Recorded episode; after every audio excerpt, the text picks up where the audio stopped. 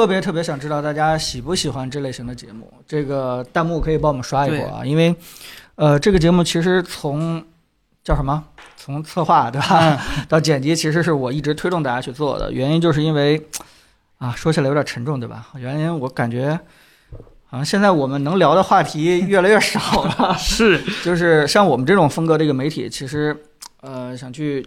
尖锐的去评一些这个科技产品的话，其实，呃，空间现在是不大了。但是我们可以用一种轻松的，对吧？聊天的，大家互相玩梗、开玩笑的一些方式，把我们对一个产品的真实看法，很好的去传递出去。我觉得这个就是这类型节目。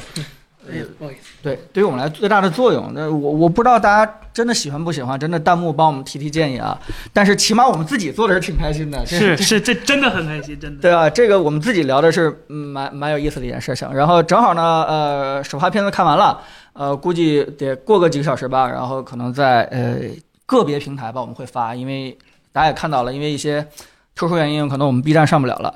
呃，但没关系，我们今天在直播完了以后，跟大家好好聊一聊，哎。这个，这个耳机，对吧？索尼的这个降噪豆模式关了啊！非常感谢啊！我看了看弹幕，还是认可你们的居多，认可你们居多。朋友剪的好是吧？那个正好那个森森，好吧，和郑老师聊一聊你们对这颗耳机的一些。更真实的看法，但其实我们真实看法已经放片子里了。但是我们特别希望直播的过程当中聊聊，对吧？更尖锐的、没讲出来的有很多，是吧？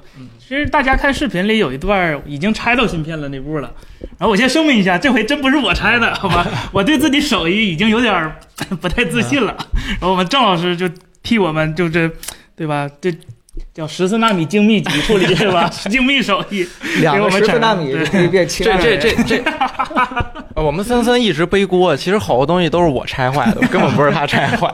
但是我确实很想拆，对吧？这个意图我还是有的。但是，就我们其实你看。其实我们拿这款耳机，其实你看上面已经有很多就 交代了，是吧？就就要正好你讲讲你这个心路历程，是吧？这款耳机 从出生到现在经经历了什么，是吧？这这个耳机是吗？哎，等会儿给咱看看。这个这就是你们告诉我修好了那个是吧？啊，能出声，能出声，还能使呢。这耳机啊，就当时我拆的时候，我就想试试能不能给它。保住就不破坏性，对吧？因为我很喜欢这耳机，我还挺想再用一用的。因为你要拆坏了，就只剩一个，这个肯定就亏死了。但当时我个人是真的想看看里面，尤其是它的集成度，这里面其实是最大的一个悬念。嗯，对。然后，然后我觉得啊，就是我当时可能百分之九十吧，我认为它都不可能再拼回去了，它都不可能是好的，因为这种耳机一拆就报废嘛，对吧？嗯，我们嗯，咱们以前也拆过那个 AirPods，对吧？对。结果没想到，从那下刀的那记一下就无比的轻松。他可能预料到了自己的未来，是吧？对他那个，他那个外壳那个胶就粘的特别松，然后轻轻一撬就撬开了。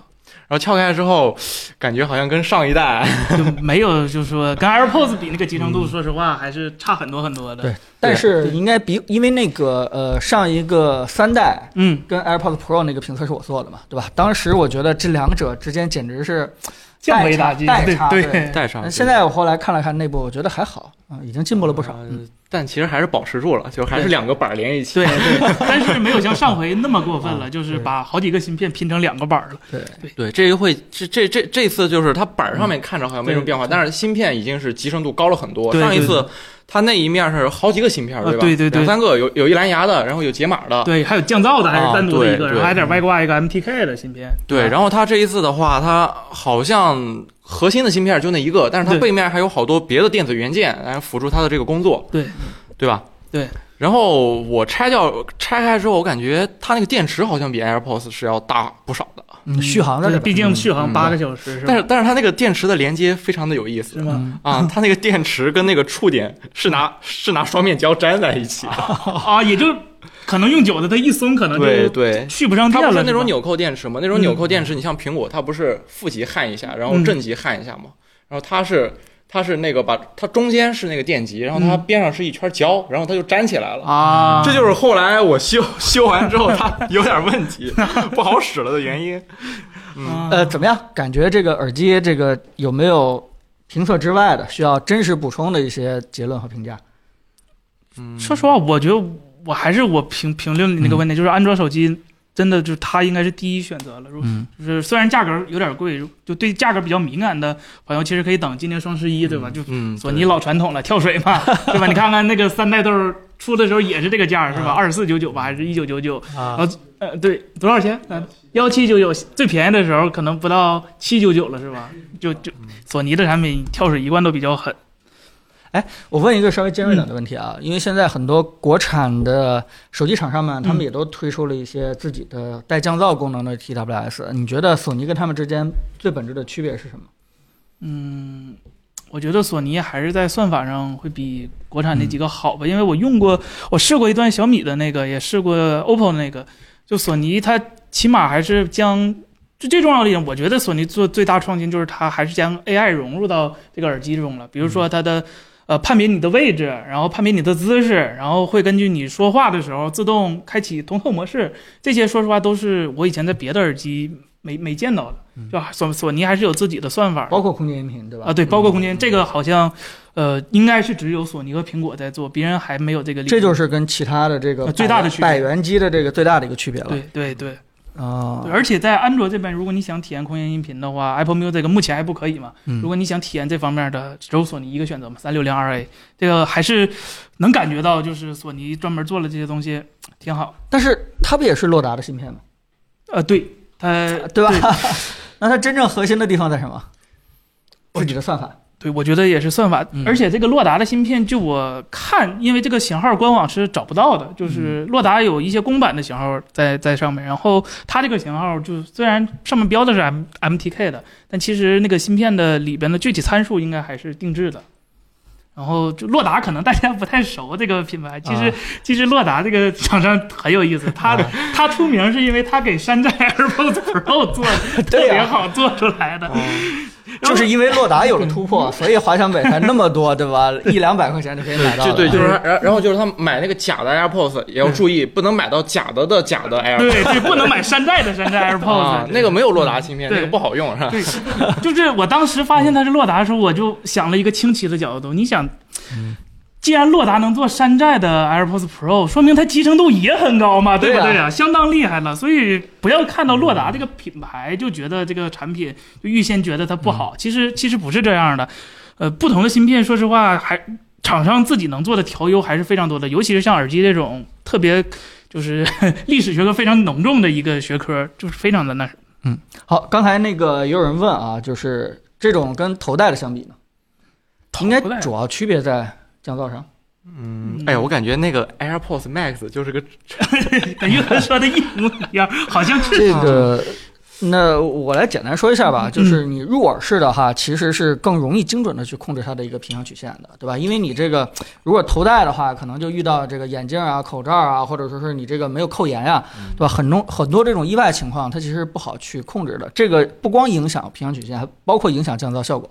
嗯，对吧？所以这个头戴的，你基本上就是戴着舒服一点，也也也就仅此而已。哦，我补我我稍微补充一点啊，嗯它它确实戴着是能稍微舒服一点，但是它那个它这个操操控这个逻辑上还有有点问题，就是它摸这个太灵敏了。呃，这个得适应一下，对它不像 AirPods，哦它是有个压力的感觉，这个你就轻触一下，对。然后我那天躺躺床上的时候，我我想侧着躺，它另一面只要碰到那个枕头，啊，也会，对它就会被摁到。对，对嗯，就提到这儿就我我有一点忘说了，我忘吐槽的了，就是嗯呃，它这个默认提示这个语音，说实话就有点土，有点难听。就我就我我可能给大家描述，就对学一下吧。就是它那个语音提示，它它碰了之后，它不像 AirPods 一样，就是第一声，它会有个提示，比如说你摁一下降噪，然后再摁一下环境音，再摁一下关闭，就就就就就它那个配音其实可以做得更好听一点。对。然后他这个还有一个非常明显的打断你，就是那个音乐或者啊是那个对对对视频的那个，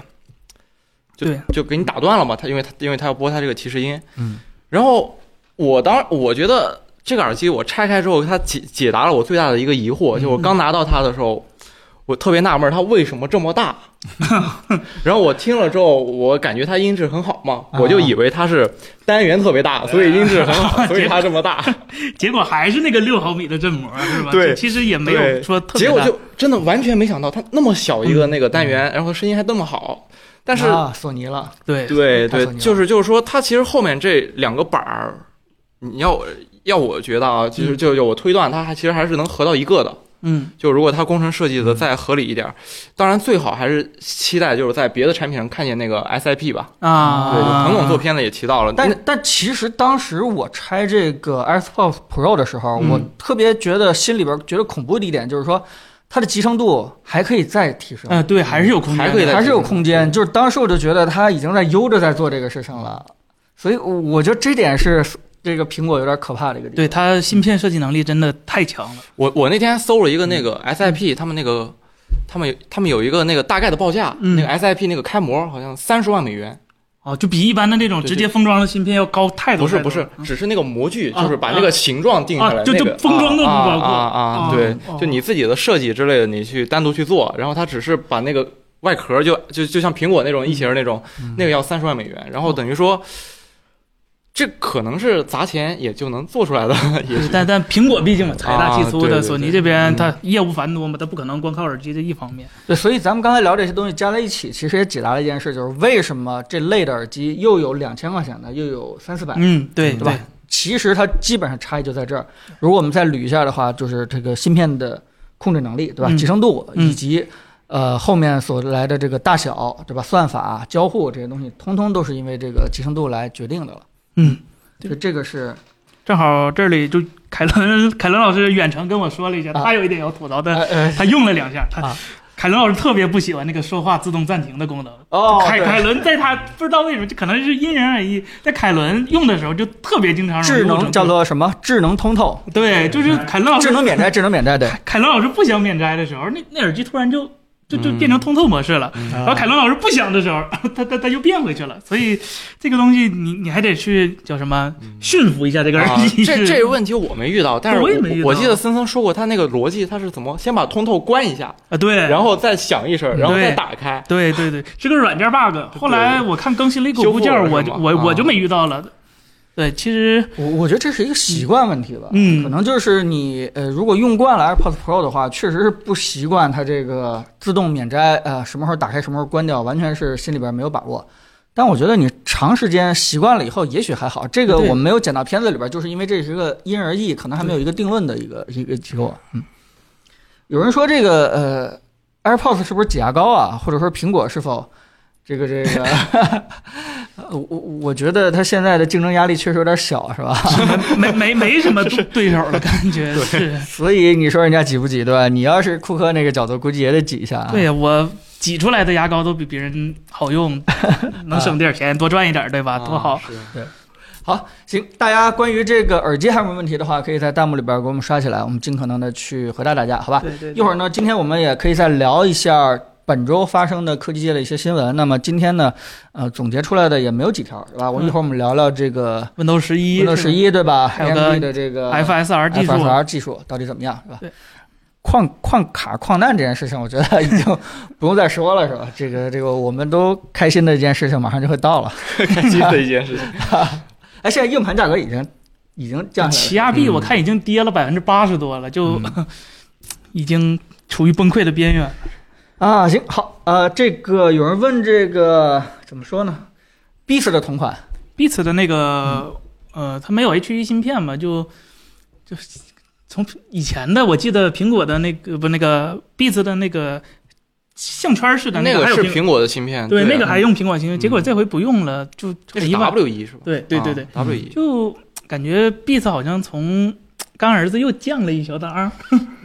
不知道，我对们拿到再拆开对，看看吧。对，拿到再看看吧。但是它很神奇，它它也支持啊呃，就是降噪，也啊没有 H 1的降噪，然后也支持空间音频，可能就是不能跟头了。最重要是，就一零九九这价格，说实话，头一次吧。那也许呢？也许人家用的就是洛洛达了！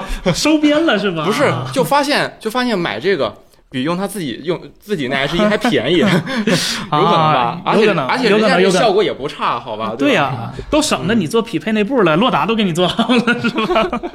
对对对对，对，有人问跟 BOSS 比的话，我们其实片子里边最后提到了，嗯对吧？其实这个呃，BOSS 就是因为没有芯片制造能力，所以它降噪可能是做的还算不错，但是在音质控制啊，在其他方面可能就估计是跟不上了。对如果说是聪明的话，也赶快学森海啊，赶快赶快学森海。那那个卖了可能就没了，那不能卖。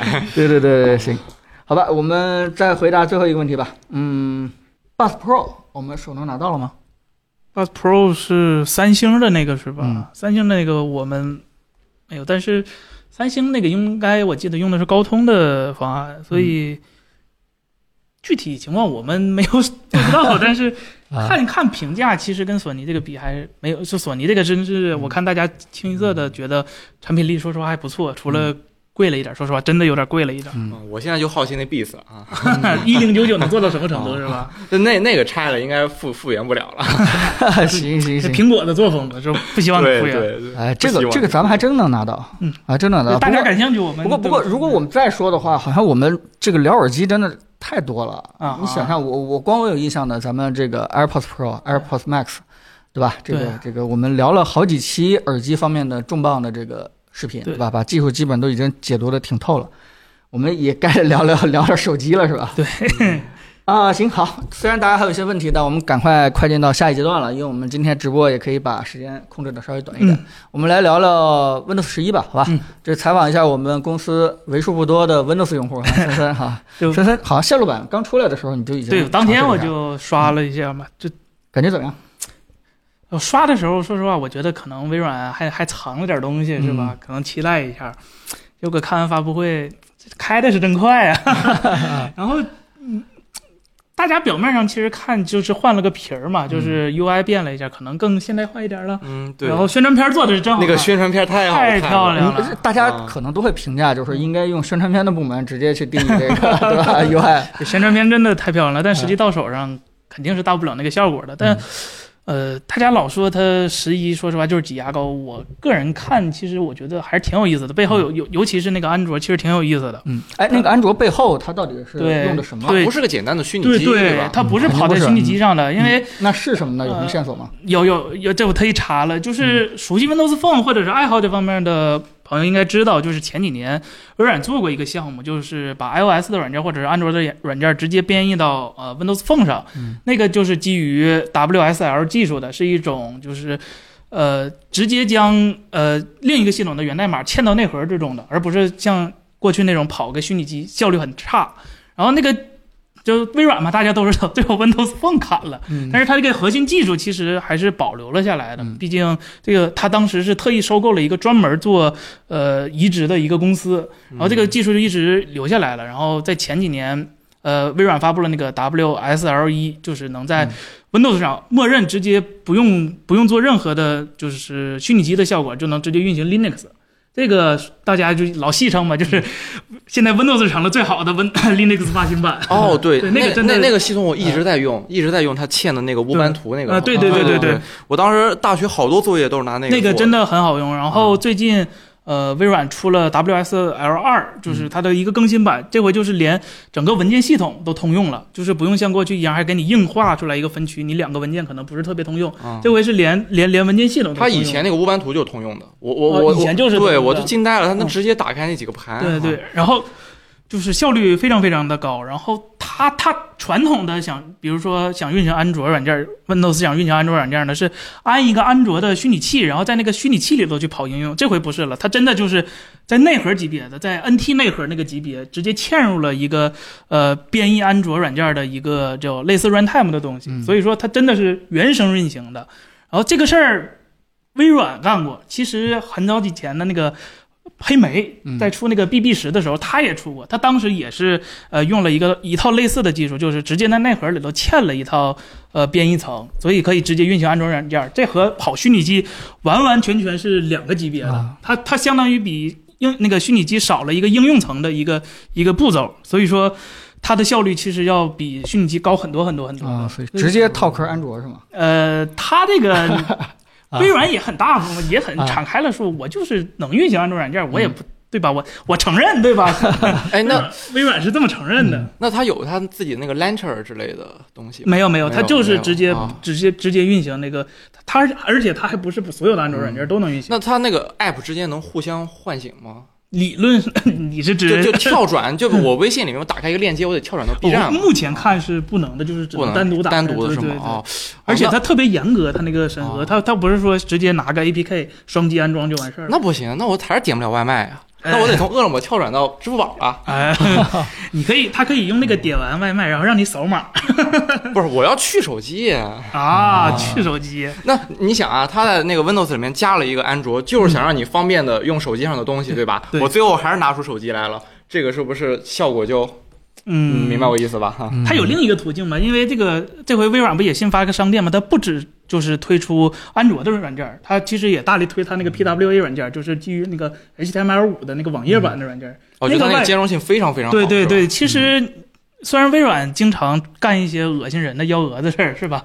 但是其实我真的挺喜欢这次的，很微软做了一个非常开放的一个姿态吧，因为。我 呃发布会上那个发布发布会上，他特意说了一句 “Please join us”，微软已经用这种语态了 已经有这种语态了。就苹果他他自己也明白自己什么情况，在开发者什么心心里都用 “please” 这种词了，所以看一看吧，就是本来大家对 Windows 其实期待就没那么高，所以可能感觉这回他挤的牙膏比较多。但是我觉得微软在这方面其实他做了很多很多，但他一直都没有说出来。嗯，我估计，我估计等到我们真的装上 Windows 十一以后，你们第一时间又是跑原神是吧？干这种无聊的事情。哎，我我我我我再问一个问题啊，就是说，呃，现在苹果也可以，对吧？通用了，嗯不管桌面还是这个，呃，那么 Win Windows 也可以了。那那长此以往下去的话，整个生态，尤其是从开发者层面的话，对吧？会发生什么样的一个变化？假如我们预计去两年以后、三年以后，真的是一种什么状态？我觉得可能真的大一统这个事儿可能又推进了一步，嗯因为对于用户来说，呃，同呃就是不同平台有各种优质好。各种优质的软件对用户来说是好，对开发者来说，他的软件不用多次开发就能跑在不同平台上，他是高兴的。所以说，微软这是这回做了一个就是兼容了相当于安卓这方面的一个软件，其实对整个生态我觉得都是非常好的一件事儿。就是可能它识识识别上不如原生的效果，但是呃有和没有是是两件事嘛，对吧？这有了之后再再考虑把这些优化好。嗯，呃，我觉得还是微软这个好一点儿。苹果那个只能 M 1芯片，嗯，它抛弃了它大部分的旧的 Mac 的对用户。对对对对对人人哦这个 Windows 这是只要你升到十一就能用，是吧？对对对对对，啊，而且 Windows 十一说实话要求配置其实跟 Windows 十是一样的那那为什么网上全会出啊，因为？因为因为那个是微软自己的乌龙，他下午还发微博说那个我们测你电脑能不能升 Win 十一那个软件有有点 bug、哦啊，就识别错误了。其实并不是硬性要求那个 TPM 二点零，那个那个不是呃那个不是硬性要求，其实没有那个其实也能跑的。哦啊，估计就是，他也希望这个占有率能再高一点。嗯它可希望用户升级了，都强行升级。啊，对做梦都想你升级是吧？每每次在苹果发布会上都怼别人的占有率，对吧？对对对他们已经特别快了。哎呀，他真的，他真的，那个直播的那个电脑，每次都吓得我，我，对我每天下午先看看它有没有升级，然后把它暂停掉。正好咱们有个远程四同学是吧？问了我们 Windows 二 ARM 以后有没有可能直接运行 APK？这个说实话是非常有可能的，因为呃 Windows 十一这回默认的发行是没有三十二位版的，嗯也就是说默认就是六十四位了。这有个什么好处呢？就是呃目前其实大部分的处理器 SOC 都是采用六十四位了，叉八六这边是叉八六杠六四嘛，已经找不到纯三十二位的呃处理器了。然后 ARM 那边也是也。基本抛弃三十二位了，除了那个新发的那个 A 七幺零还兼容三十二位，默认剩下的那两个超大核和小核都是不兼容三十二位了。这个好处就是，呃，其实互各种平台互相移植更容易了。哪怕是叉八六和 ARM 这两个不同的精简指令集和复杂指令集之间，其实他们的代码反而是更好移植了。它不用考虑过去三十二位的兼容性问题了。大家只要都是跑在六十四位上，指令集这个事儿其实影响很小很小很小。只要开发者非常愿意。这个平台足够优秀的话，开发者是非常愿意去移植。M 一就是一个活生生的例子。其实你看很多地方，我我我个人真的不觉得是苹果去拉着这些说你给我适配，你给我适配。很多我觉得很多商业公司他是看到了这个 ARM 或者是经典指令集的一个优势，他们是主动去适配的。我相信 Windows 这边。可能也会有一个美好的、光明的未来吧，应该也是会的，应该也是会有的。对，哎，我我我是去想象，就如果说是两三年以后的一个整个的软件生态，就是说。呃可能大家会越来越感受不到这个不同平台之间切换的一个缝缝隙了，也有可能就是说，真的我在呃手机上玩完游戏，对吧？原神也好，或者什么其他的游戏也好，然后马上就在这个 PC 端用一个更大的屏幕，完全无缝的切换过去，对吧？继续去玩。那么我走的时候也是这样，就是我用的软件，呃我不会再去考虑我在 Windows 平台上用什么软件，在手机上用什么软件，对吧？可能我们呃，如果说大家还在用传统的软件去写作的话，可能还要想到我们在 Windows 下用 Word，对吧？用这个 Numbers，我们在手机平台当中就要去换一套 WPS 或其他什么东西。但未来的话，如果这两方面完全兼容了以后，可能真的对办公软件、嗯，嗯对游戏，对吧？对对其他的一些软件，就是对于你来说就是一套东西了，完全不需要，对吧？其他的什么，就像这个，对吧？抖音摸鱼，对吧？订外卖，是的，官方演示的就是抖音，呃官方演示的。哦微哦对，微软那个直接开了个抖音是吧？直接开了个抖音官方演示。哎，这个这个事情就是说，现在可能大家还觉得是一种，呃，好像没什么太大的变化，但这种变化真的是潜移默化的。嗯，真的，当你有一天突然发现已经各个平台之间完全没有缝隙的时候，那个时候可能就是把旧平台对吧抛弃的时候了，有有可能是这么一天，对吧？因为毕竟我们经常用的东西无非就是什么，你想想。音视频对吧？嗯这个这个办公软件、游戏，呃，这个网页就不用说了。我觉得这些东西，再过两年，对吧？这种推动之下的话，完全就可以。对，而且有一点，其实我们上回也聊的，就是嗯我们也大家都就默认，我们办公室也其实默认都觉得，呃，专业软件儿其实会越来越符合大众用户使用嗯，有很多操作其实是靠 AI 就能帮你操作完成了。现在可能看着很繁琐的操作，到未来可能就很简单了，比如说一键帮你剪辑，一键帮你 P 图，是吧？就张老师可能一定帮你拍摄，哎，所以你要这么说的话，像 Adobe 啊，像呃那个那个微软的那些生产力软件，嗯，真的得快一点适应这种对对对，确实移动确 App 实平台的这个转移上去了。如果你还是停留在那个旧的平台，用这个非常复杂的这个交互啊、我我估计可能，对吧？慢慢慢慢的就，你看，包括我身边的一些人已经嗯开始用 Protect，、啊就是慢慢慢慢，好像这个身边都有这样的学习班了。这个尤其是我我们家特别小的小孩，就是刚开始的时候就就不太了解 Photoshop 了。已经开始有这个身边的人啊，不是他啊，嗯在学习这个 Protect 去处理一啊些图片了。我啊，我觉得从小真的是，啊确实确实不一样。就我我那天在那电脑里还装了个那什么剪映专业版啊，啊，拿那个你要剪 剪映专业版啊，不拿那个就是就是我我把那软件打开之后，我就瞬间理解了网上那一大堆那小视频都基本上是怎么剪出来的，啊就是它素材都给你准备好，它各种转场都给你准备好。就是这样。就是你你在剪那种片子的时候，用它的效率比 PR 或者 Final Cut 这要高很多很多很多，因为它准备的实在太全了，从哦从从配乐到空镜，到那个素材表情包，然后到转场，它全都有。嗯我我觉得它肯定很多，你想自由定制的一些点，嗯肯定是不如那些传统专业的东西。但是它毕竟是新鲜事物，嗯它一定会把整个的这个门槛降低，推着整个视频剪辑行业往前去走的。这件事情，我觉得咱们做科技行业的人都不要那么保守，对吧？觉得这个东西像自动挡车一样，嗯对吧？没有推背感，没有操控感，这个这个没有手感啊、呃但其实这就是趋势，没办法，嗯。你以后也不用学那个胡迪尼 Master，那那不行，我 我跟彭总的观点不太一样，啊我觉得专业软件还是继续往一个更专业的啊，道路上去走，然后就两条路嘛，嗯两条路两极分化一下是吧？也不叫两极分化吧，就是你可能那专业的人真要去剪那么一个视频，我真的推荐他用剪映去剪，那个比下回跟杨老师商量一下。我们不剪那样的视频 啊，那个太快了，那个实在是。嗯，但但是我我觉得是这样，等哪天咱们真的可以正式版出来，嗯是吧？装上了以后，呃，都不一定正式版啊，哪怕有这个稍微公开一点的这个版本出来的话，我们也专门做一期节目跟大家去聊聊这个 Windows 十一，毕竟这个。陪伴了我们那么多年，是我们绝大多数人对电脑的启蒙的教育的一个系统。如今有了一个脱胎换骨的一个变化，我们真的还是挺关心的。虽然我们可能都离开它挺长时间了，脱胎 换了层皮儿吧，就脱胎换皮儿。就就是他以前那些东西，他所有的从九几年前还是全留下了，是吧？啊，就粪堆还在。啊，在在在，但是它压缩了一下，说体积变小了，东西在，但是变小了。以另一种形式陪伴着你。他 他他能给个选项吗？就我不需要那个的东，我就删了。是，我也觉得微软对兼容性做的有点太过了我去插一个 PS 入口的键盘啊！对，到现在还是会认的，啊就是还是能认啊。它有点儿就是超真是打印机接口，对啊，超估计这么说的话，乎寻常的镜头前面是那堆小孩都不知道九几年的软件依然可以啊，对，正常运行，是吧？就是就是就是那个电脑后边那些接口，我突然想到，可能我没见过的，有一些特别长的接口，好多人都不认识啊。嗯，对，我觉得他还是给给给个给个选择比较好，对吧？Win 十一还有什么这个大家问题吗？这个兼容性啊，有人问这玩游戏的兼容性，这个肯定是没什么问题。对，它就是 Win 十，就是 对啊，它就是正常 Win 十嘛你。你把它当成 Win 十二一的，呃就二零二一年的下半年更新就好了。因为嗯微软说实话，二零二零年它那个更新都是版本号更改，因为去年疫情嘛，全世界都都都都很大的那个就是没办法去开发。然后微软那边的他们的考虑就是，如果在二零二零年做一个大更新的话，假如出现问题了，它没办法去维护。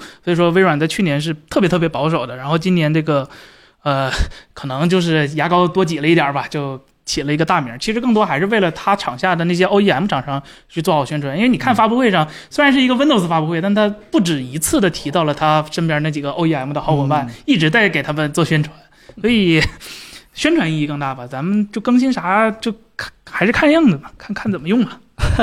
哎，有些人可能会提到一点，就是说这个，呃，Windows 好像有个规律，都是隔代会比较好，呃，呃，对吧？Win 十之后，这是 Win 十一，会不会它也是只是一个中转 啊？可能未来还会有呃更强的系统出现。呃，对于这个观点，我只想说，说好的偶数年都是中国队夺冠，结果 TI 八出了那种幺蛾子事儿，对吧？Win 十一没准儿也会被打破，对，不一定有下一代了。对，不一定，对对对，呃，哎，我我觉得真的不能这么说，呃，这个这个规律不一定是铁定的。对对对，我也觉得，就还是具体看产品。毕竟，毕竟 Win 十跟 Win 十一之间隔的时间真的是太长了，我我没有仔细去计算啊，就是说它这个时间间隔是否是远大于这个 Win 八到 Win 十之间的一个跳转？呃，好好像这个事儿又怎么看？如如果是看换那个 UI 界面的话，其实那隔了很久了，因为第一代第一代 Win 十是一五年出的，到现在也六年了，其实很久了。但是其实 Win 十从虽然已经发布这么久了，大家看可能还是一直那个丑样。其实它内核里里边和当初现在的 Win 十、嗯和最开始那个 Win 十已经完全完全完全不一样了，完全就是两个系统了。虽然 bug 可能还是一样的，但是里边真的换了很多很多。啊、就是我看那个泄露出那个版本、嗯啊，我就觉得桌面上的那个图标的左下角还有一个小箭头 来提示你这是一个快捷方式的时候，我就真觉得 Windows 完了，绝望了，就绝望了。我说这个问题已经留这么长时间了，我们小时候就有这种笑话啊，把这个桌面快捷方式拷到 U 盘里边，就以为把这个东西带走了。但是你嘲笑了这种行为这么多年，难道你就不应该反思一下吗？对不对？这种人性化的操作，人家到底错哪儿了？微软可能是觉得都这么多年了，你也该学会了吧？就是哎呀，关键是，就是我以前觉得这种东西挺可笑的，但其实包括那个，呃呃，包括我们啊，有时候教父母，嗯，有时候就是遇到一个问题，我们就会觉得他特别的笨，但是你去跟他讲那个时候，你突然发现这问题其实不在他那儿。我举个例子，嗯，就是比如说吧，呃，我的父母会看到那个一些跳出来说这个这个关闭，啊，但其实那关闭是一张图片，明显是一张图片，你只要点了以后就被诱导到跳到一个这个垃圾网站上了。然后，但是他就不明白，他说这东西不就是让我关闭吗？我为什么不能点那个关闭呢？你你可能会嘲笑他这种行为，但是你怎么跟他去解释、去分辨这件事情？它其实，对吧？是一张图片，你怎么去分辨实确实，这件事情？其实并不是老人的错，包括对吧？突然界面上跳出来摁任意键继续，对吧？我为什么不能摁关机键呢？他他他他难道不叫 and key 吗？对吧？就是 这逻辑上的，好像逻辑上也没错。所以我我觉得这件事情不应该从用户的角度去找毛病，包括嗯这个，确实确实，他应该从真的整个系统的交互设计上去反思一下自己是否坚持了那么长时间的东西是否是有问题的，对吧？应应该去前进一下了啊。然后我们聊下一个话题，好吧？对下一个呃，AMD 的最新的技术，AMD 这周就是终于把那个他自己的那个大力水手，就类似英伟达的那个呃用低分辨率渲染高分辨率的技术，提高帧数的那个 FSR 给放出来了。哎，Xbox 会更新啊，会开更新叉 box 更新这更新是吧？啊，对，挺好。更新不是好事儿，有可能。为什么啊？你给我讲讲。其实，呃，FSR 这个技术，它跟 DLSS 是完全不一样的技术。嗯 DL 呃，FSR 是根据单帧，就是每一帧的单独画面去做优化，呃，将一个呃低分辨率的图超算到一个高分辨率，那就有两个问题了，就是你的算法是否足够优秀，然后你是否会额外占用很多资源。嗯 AMD 这边呢，也是跟英伟达那边就是提了好几档，就是有质量最高质量模式，然后有呃就是最佳性能模式，然后中间一共有四档，我记得是四档。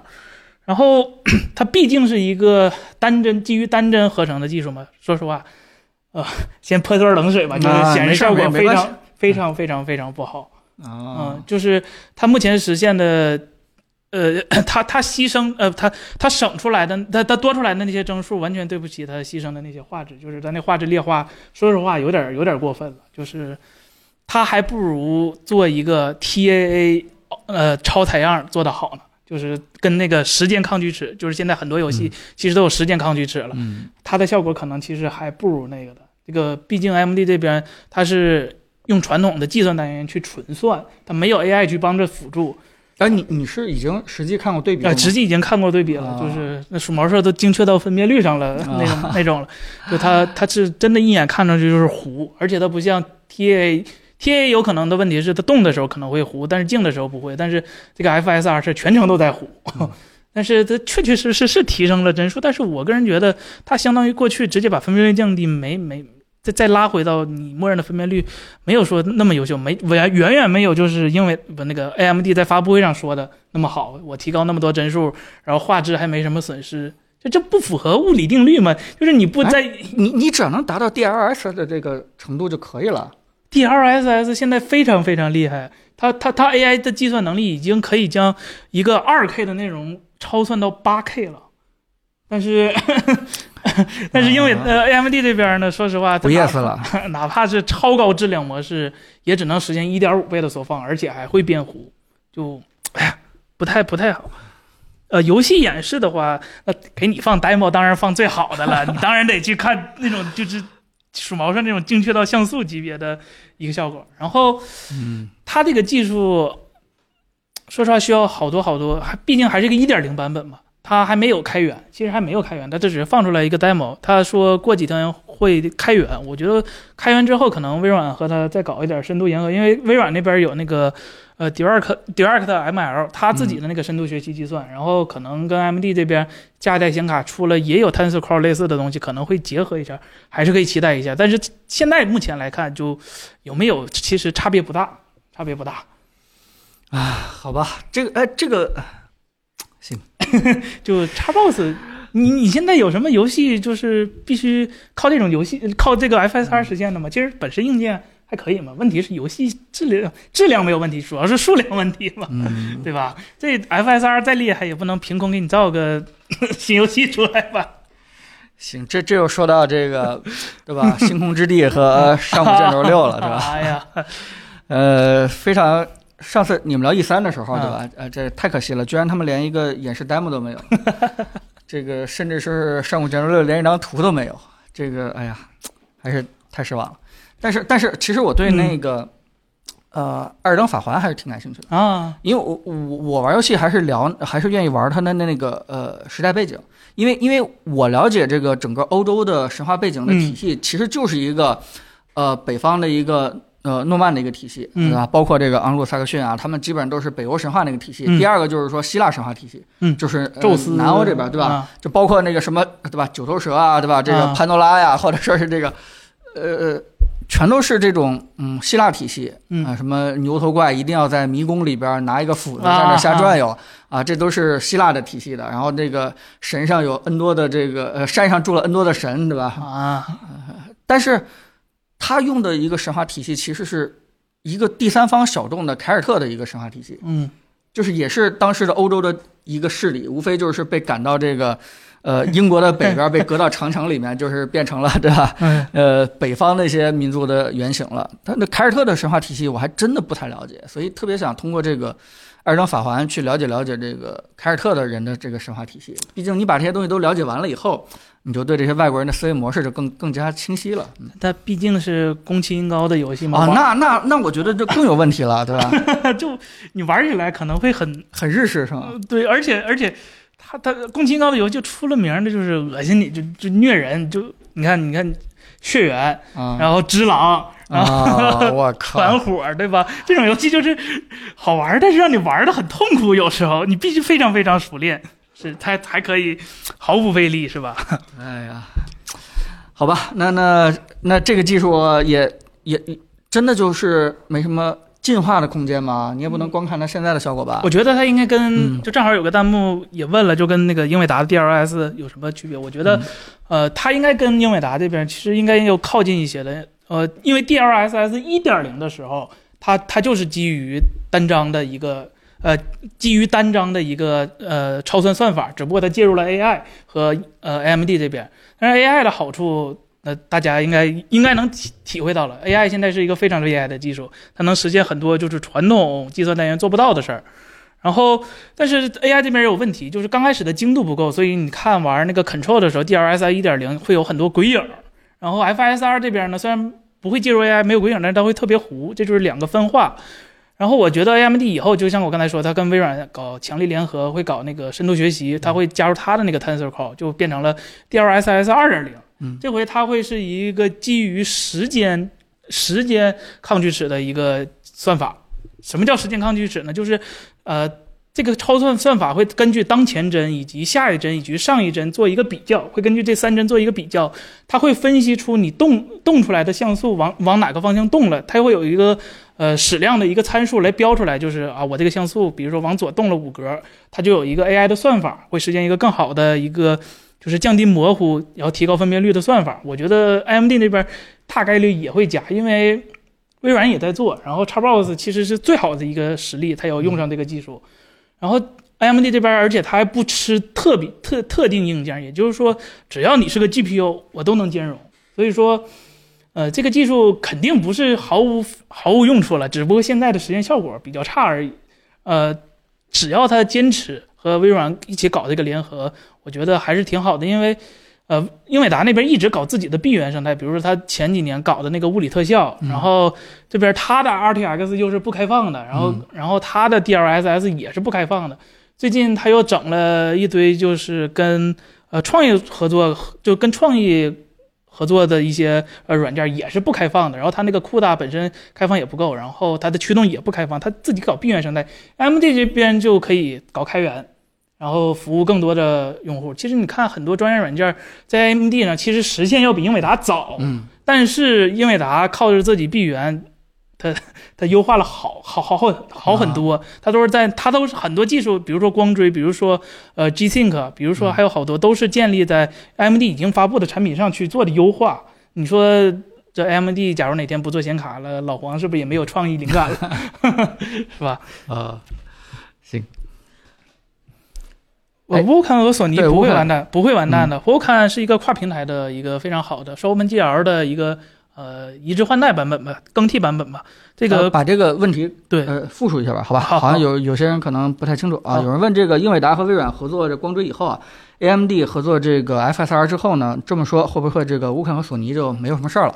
呃，不会的，就是 Vulkan 首先作为一个跨平台的一个呃 API，它它它能在安卓上运行，它能在。呃，Windows 上运行，它能在 Linux 上运行，呃，甚至它能从通过某种特殊的方法在 Mac 上运行。它是一个呃，跨平台很很强的一个一个一个 API，所以说它它会长期存在，它不会完事儿，它不会完结的。它不像呃 D 叉只能运行在 Windows 上，然后苹果那边只能运行 Metal，它它跨平台性的优越性还是非常好的。然后第二个问题就是索尼完蛋，索尼不会完蛋的。索尼说实话这方面做的也比较早，它在 PS Pro 的时候就做过棋盘渲染。呃，棋盘渲染你也可以看成一个比较取巧的一个超采样的算法，然后棋盘算法的问题是需要呃开发的引擎支持，也就是说你这个游戏开发的引擎如果不支持棋盘算法的话，呃，它它这是没办法实现的。但是你看索尼其实地方游戏，比如说《死亡搁浅》，它的呃呃还有《神秘海域》，还有《战神》这些，其实它都是做棋盘差值的，它实现的效果，说实话还是很好的，它并不比现在的那个 FSR 差。它加上呃 TAA 的话，其实实验效果，我觉得不输 FSR，还是很厉害的。OK，好，啊、行，啊、刚才有人提到这个，对吧？游戏《星空之地》啊，对，我我我我其实最期待的是这个，原因就是因为如果你把这个未来科幻的游戏作品的二零七七算什么？二零七七算是一个艺术化的对对未来的一个对对吧？毕竟是赛博朋克，它其实是有一个艺术模型在里面，大家对那个艺术模型很感兴趣，觉得呃太酷了，然后就在那个艺术模型上去加了很多这个科幻的一些素材。但其实《星空之地》它更多的是一个硬核的、硬核的一个嗯真实的一个想象，对吧？如果真的人类遇到遇具备了这个全民星际这个这个叫什么旅行的能力之后，可能会发生什么事情，是吧？当然了。呃，具体的设定能够透露出的消息也非常少，但如果真的是外星人满天飞的话，我估计也悬了。我个人还是非常期待它能做的硬核一点，对吧？让我们真的体会一下，嗯，也许马斯克对吧，SpaceX 或者是中国的某个公司啊，这个汇集所有的人民群众，对吧？大家真的也可以买得起自己的这个飞船了以后嗯，啊，进行这个星际旅行了以后的世界应该是什么样子的？我觉得这个可能会比二零七七对我来说更更值得期待，嗯。但是，哎呀，一切都那么美好，对吧？这什么引擎也升级了哈、什么东西都已经升级了，啊，就是进度。这这多少年了？我看看，我第一时间。我第一次听说星空应该二零一八年，但是我记得当时的新闻说已经开发两年了？当时哎呀，他他和老滚谁谁不 谁能先先 都是一个谜了，都是一个引擎啊。其实呃对，但嗯呃我们的微博其实也有几个留言，我这里可以先回答一下。嗯，好那我啊，星空起码有了一个宣传片了啊，这宣传片还是 看起来挺不错的。有一个嗯朋友问了，就是还是 Windows 的问题，就是 ARM 已经呃，这叫老祝不吱声这位朋友就说，ARM 已经决定在二零二三年完全放弃三十二位软件儿。主笔们，请预测一下 Windows 什么时候能全平台使用六十四位软件儿？而且刚才回答了已经了。打开 Windows 资源管理器、QQ、微信等国产软件儿，坚持使用三十二位都不说了，但是一系列微软原生应用，例如 OneDrive、必应，然后官方下载的 OS 默认也是三十二位。三十二位的软件就这么难被淘汰吗？呃，他默认给你推三十二位软件，是因为，呃，他他他也不想就是你用着突然出了个 bug 嘛，他也是为了稳定嘛。但是有需要的用户其实完全可以，现在这些你说的这些软件都有六十四位的版本，而且它默认在就 beta 渠道就是六十四位的。我估计到 Windows 十一之后也会默认就直接变成六十四位的软件了。其实我刚才脑子里边闪现出一个另外的一个问题，嗯就是呃，老罗在做 TNT 的时候有没有考虑到，呃，两个桌面系统有一天全都已经同时桌支持这个 原生支持的呃移动端的应用的时候，就是如果这么一天出现的时候，那它 TNT 最主要的优势卖点到底是啥？对吧？我我嗯我不太清楚他们有没有这样的一个相对来说长远的一些看法。我觉得他们可能还是就是公司规模不像真正微软和苹果这种跨国公司，它做不到这种体量。它不是说轻轻松松我把一个系统嵌在另一个系统里就可以的，它应该也是无奈之举吧？可能是无奈之举，因为无论怎么想，现在的安卓大屏应用生态都不是特别的优秀，而且如果就是 TNT 真的想做成的话，他做的努力要比微软这边做的还要多很多很多。嗯，确实是这样。就是那如果要是这么看的话，其实啊，TNT 完全没有维护下去的必要了。他可能在准确来说其他领域，呃，对对，这倒是啊、比如说这个对吧？真的是教育领域对吧？有些嗯特殊的，完全不是叉八六或者说是 M 一的平台下，可能有这样的一些需求，但它真的可能越来越专业，越来越小众嘛。嗯，可惜，好吧。当然了，这时候我们已经全都忘记了它为什么叫 TNT 了，已经只记得它这个桌面的这个事情了啊。反正微软这回的宣传片里都有 Touch，但是没有 Talk。不行啊，说明这个呃呃 老罗的东西别人还是有选择的在抄。宣传片里边有看到 talk 有吗？这这明显在那 touch 呢，对，嘴里边是在他可能心中默念。啊、心中默念。好，年底正三嗯不一定啊，不一定啊，可能应该没有了。Steam 下促有什么推荐？GTA 又打折了，今天我给 王老师发了，这又打折了。对，可能还没有 GTA 的可以去买了，是吧？对，如果说谁还没买 GTA 的，来我们这抽一份奖，然后我们把名单记下来以后，把你们全都拉黑啊。啊，行，电视没测啊，这个我觉得，嗯，啊，我个人对对这个电视兴趣不是很大。呃，我我觉得我更感兴趣的其实它那个 MX 四，对吧？如果说是有这方面进一步的消息的话，我们会第一时间去跟进，跟大家去聊一聊。这个，毕竟啊，这个 Ford 是一个挺叫什么？嗯，我觉得挺挺一般的一个产品吧。我我相信的话，如果说是呃雷军还真的准备好好去做 Mix 这个系列，呃，这个四如果再让大家失望的话，可能这个 对吧？这米粉也没法去放过他了。啊洪总推荐五笔输入法吗？这完全不推荐，对吧？虽然我已经形成肌肉记忆了啊，但是没有学过啊输入法的人千万不要用五笔啊！不要以为这个输入效率会很高，其实现在双拼的效率也很高了。嗯，国内怎么装安卓应用？这个应该是会和呃我们某个市场搞合作，因为亚马逊毕竟它不太符合国情嘛，里边软件咱们都不经常用，大小核优化。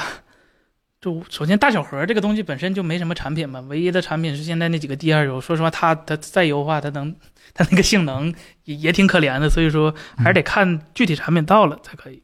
好，那个行，我们今天的这个直播啊，稍微说下尾啊。但是呢，我其实想跟大家做一个互动调研，就是说，呃，我现在真的遇到一个严重的问题，就是开篇也说了，就是我们的选题好像有点窄了，我们的选题面可能有点窄了。我们知道现在。啊，社会上有挺多的热点，嗯，我们有一些东西真的是也不太适合去去参与，不太适合去聊，所以今天跟大家互动一下，就是大家觉得我们还有什么呃有意思的选题，大家想看什么东西，对吧？也可以在弹幕上去给我们刷一刷，并且大家也了解我们，对吧？也知道我们的风格可以去做的，可以去好好去跟大家去聊一聊，去给大家去挖点挖掘点深入的东西的这些选题。大家真的还想看什么样方面的一些内容？我们今天最后也可以简单去看一看有没有，对吧？新的一些想法。呃，原因就是因为，嗯，你评测一个产品，势必就会带到它背后的品牌。嗯。呃，这个尤其是一些品牌越来越多的一些争议，就是你越来越不去不敢去碰它。这这个就是我们是希望给大家去挖掘一些真实的东西，对吧？但架不住，哎呀，有些人。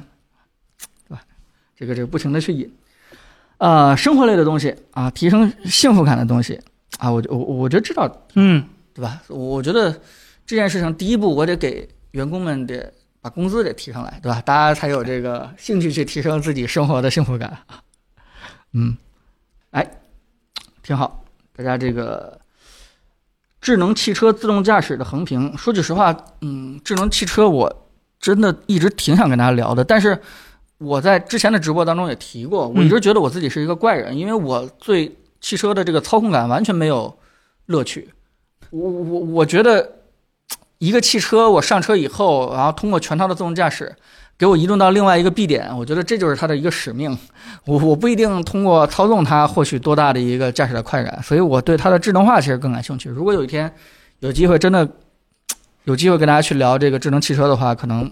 更多的是也是聊智能化这个东西哦，真的有一天，假如不用驾照就能可以用车的话，那我真的太开心了。一定会有这样一天的，好吧？嗯，哪一个品牌的矿卡还有买的必要？所有矿卡都。我们要敢出这期节目的话，你知道吗？也也得被冲吧，我估计哈。你们敢教大家怎么去买矿卡，就别买，好吧？只能建议大家别买。尤其女生自用的更不安全，是吧？尤其是一个女生自己自用了六百张那种的，是吧？哎，其实这个话题我还是挺感兴趣的，但真的不好说，咋说咋说，对吧？没法说。嗯，我啊，有人说我知道这个苹果类的肯定是可以去聊的，对吧？聊苹果还是比较安全。然后这个聊聊三星，对吧？聊聊这个一些索尼这些品牌的话，我们是完全可以聊的。是小米，我们也可以去聊。呃，这些我们都非常清楚，还有没有其他的呢？毕竟我们对吧聊小米聊的有点多，并不是我们想去聊小米，关键是哎，它可以随便聊。呃，其他的啊，聊聊索尼你也床垫儿 VR。点哎哎哎哎，我跟你说，我呃，因为国内的三个品牌，对吧？嗯这个就在近一个月又发布了自己的新的这个 VR 设备，每一个都号称可以跟这个 Quest Two 去直接正面竞争，价格也都不贵。嗯，然后我们也拿到他们的产品，然后这个。呃，我也特别想给大家去聊一期，但是对吧？他们那帮人都说不感兴趣，哎，气死我了。主要是太费身体，容易晕是吧？但是呃，可能就我不晕吧，就真的就你能驾驭，就你能驾驭那个。那我 行，就不管三七二十一啊，这个哪天我给我我把他们直接拉过来啊，跟大家去聊一期 VR 啊，一定，我觉得这这挺好的。聊珠海州这不是节目好吧？海州同时我们可以直播的时候聊一聊，但但它不是我们的视频节目，聊一聊各种科技的新闻呀，灌点水，这都是我们平时周五直播聊天的时候的内容就可以解决了。我们在提这个真正视频内容的选题，兄弟们，大家知道我们是一个卖靠卖配件生活的企业，我们得靠我们的片子，对吧？传播更广，吸引更多的人买我们的配件，这才是我们能活下去的。啊，家电类，新风、壁炉、地暖。说句实话啊，脱离这个智能这个方面、科技方面，我们并不擅长。对，我我觉得呃呃，凯伦还是挺有兴趣去钻研这些东西的。他之前做了一些这个，不管是呃枕头对吧，支架这些桌子，对对，很多很多很多。嗯，基本上我们就只能听他去去研究，其他方面我们 好像好像不太懂，不太擅长。闲鱼避坑指南啊，聊聊腾讯和字节的故事，适合父母类的电子产品啊，我觉得这些还挺好的。嗯，行，非常感谢啊！我看大家已经刷了不少的选题啊，这个我基本上也有一些思路了，大家给了我一些这个提示。呃呃，虽然 有一些可能不太适合，但不少还是还是挺好的。非常感谢大家支持我们的壳壳膜，好吧，我们今天的直播也差不多就到这儿了。嗯啊，行吧，好吧，我们这个父母的数码产品，我真的挺想去聊一期的，好吧，这个挺有意义，真挺有意义。好吧，行，非常感谢大家今天又来看我们的一个直播，好吧，我们今天呃人少，好像看起来不是很热闹，但是我们还是发布了一个新的片子，跟大家聊了几个吧。嗯，这个周发生的一些有意思的科技新闻，好吧？我们今天就先到这里，好，我们下回再见，好吧？拜拜好，拜拜。